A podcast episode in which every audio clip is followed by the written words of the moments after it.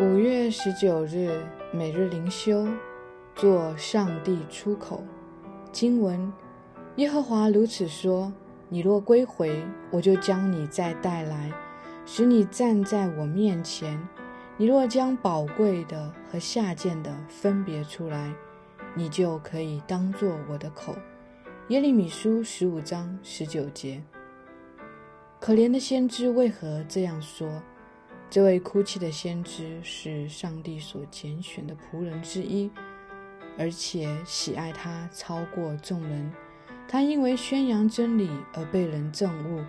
对他而言，这些甜美无比的话，对众人来说却是逆耳的忠言。但他却被上帝所接纳，且呼召他忠心到底，好让上帝借他说话。上帝说：“你要做我的出口。”所以他要勇敢忠诚地挺身而出，与那世代的祭司文士周旋到底，在他们中间传讲真理。这是何等大的光荣！岂不是每个牧师信徒都向往这样的职分？因为上帝要借我们说话，多么奇妙！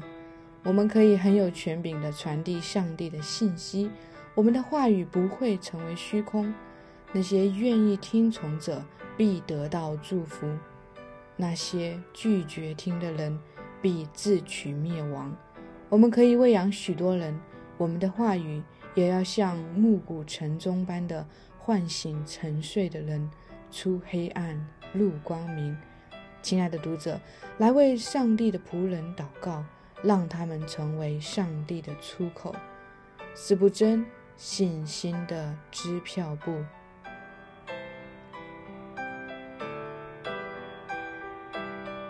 每日读经何西阿书四到七章，来吧，我们归向耶和华。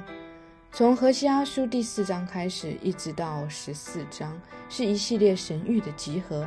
这些神谕的主题可能不尽相同，但整个四到十四章的部分都聚集在不忠这个焦点上。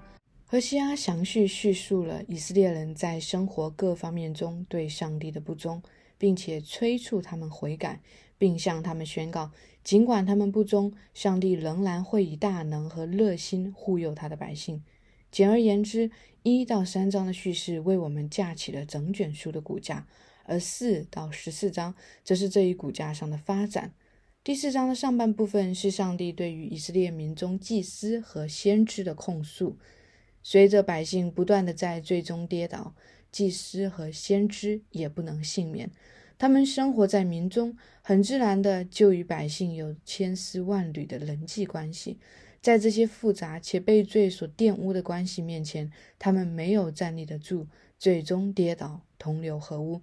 他们没有在百姓犯罪的时候勇敢指出罪，相反，他们在百姓的罪面前静默无声，纵然百姓犯罪。作为上帝的仆人，祭司和先知是百姓中的属灵领袖。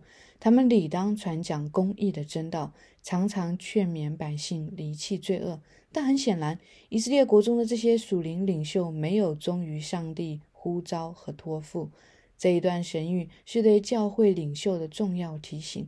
今天有许多牧者也常常在实际的牧养中，因为各样人情世故而退缩，最终在罪面前静默无声。任凭教会被人的罪和软弱所捆绑，并且沉沦。上帝的话语应该成为教会建造的根基，耶稣基督应该成为一切事工的核心。求主怜悯今天的教会，使牧者和百姓都能竭力持守上帝的真道，单单寻求讨上帝的喜悦。接下来进入到第四章的下半段，先知转向南国犹大的百姓，他警告南国犹大。绝不可以与以色列同流合污，因为北国必定灭亡。在接下来的这几章中，作者会频繁使用以法莲来代替北国以色列。以法莲在全书中一共出现三十九次，四章十七节这里是第一次。经文进入到第五章，上帝对以色列国罪证进行了总结。从上帝宣判以色列有罪的那一刻开始，上帝的审判就临近了。以色列诚意将被亚述大军征服。这就是五章九节所预言的内容。与此同时，南国犹大也不能幸免，南北两国都将沦落到卑微的地步，变成脆弱的国家，成为外邦大军吞并的对象。来吧，我们归向耶和华，他撕裂我们，也必医治；他打伤我们，也必残果。再没有什么比这样的话语更能够安慰人心，并且成为世人的盼望。特别是当南北国陷入犯罪泥潭无法自拔的时候，大卫就深知上帝的良善，以至于当上帝要刑罚他的时候，他说：“我宁愿落在耶和华的手中，因为耶和华的手大有恩慈。”亲爱的弟兄姐妹，你害怕落在万军之耶和华的手中吗？其实这个问题并不成立，因为没有人可以逃离上帝的手。但关键是，我们要在他的手里安然领受他主权在我们生命中的一切带领，还是与他为敌，在他手中躁动不安，甚至企图反抗？来吧，我们归向耶和华。这不仅是先知对于北国以色列的呼唤，也是上帝对于今天这个时代以及我们教会的呼喊。北国以色列民最终没有回应这样的呼喊。七章十节说，他们仍不归向耶和华他们的神。十三节说，他们却向我说谎。十六节说，他们归向却不归向至上者。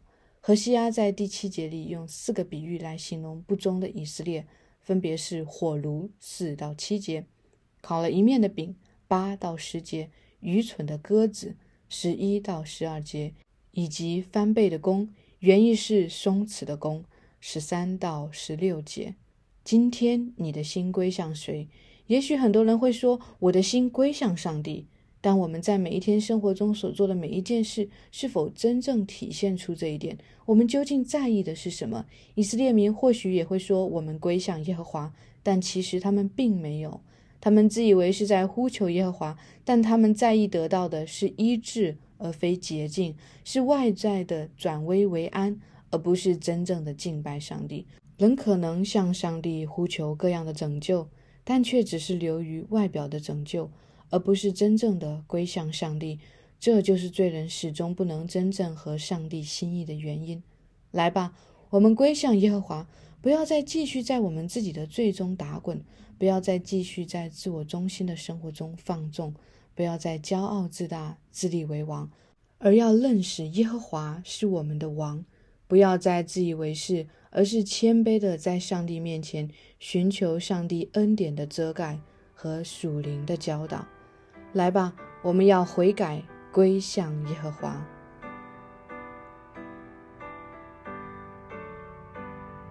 反思与祷告：第一，什么是真正的转向耶和华？为什么说以色列民并没有真正的转向归回耶和华？转向耶和华与悔改的教义之间有什么关联？第二，第六章一到三节带给我们什么样的安慰？这段经文可以如何帮助我们理解并接受一种落在上帝手中的生活？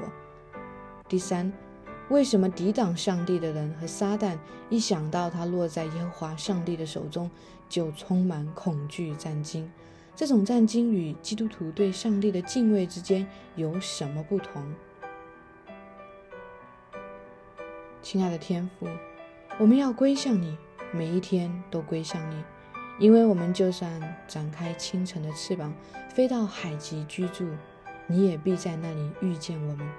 主啊，求你使我们在你的手中有真正的平安和喜乐，带着战惊且不安的心来到你面前。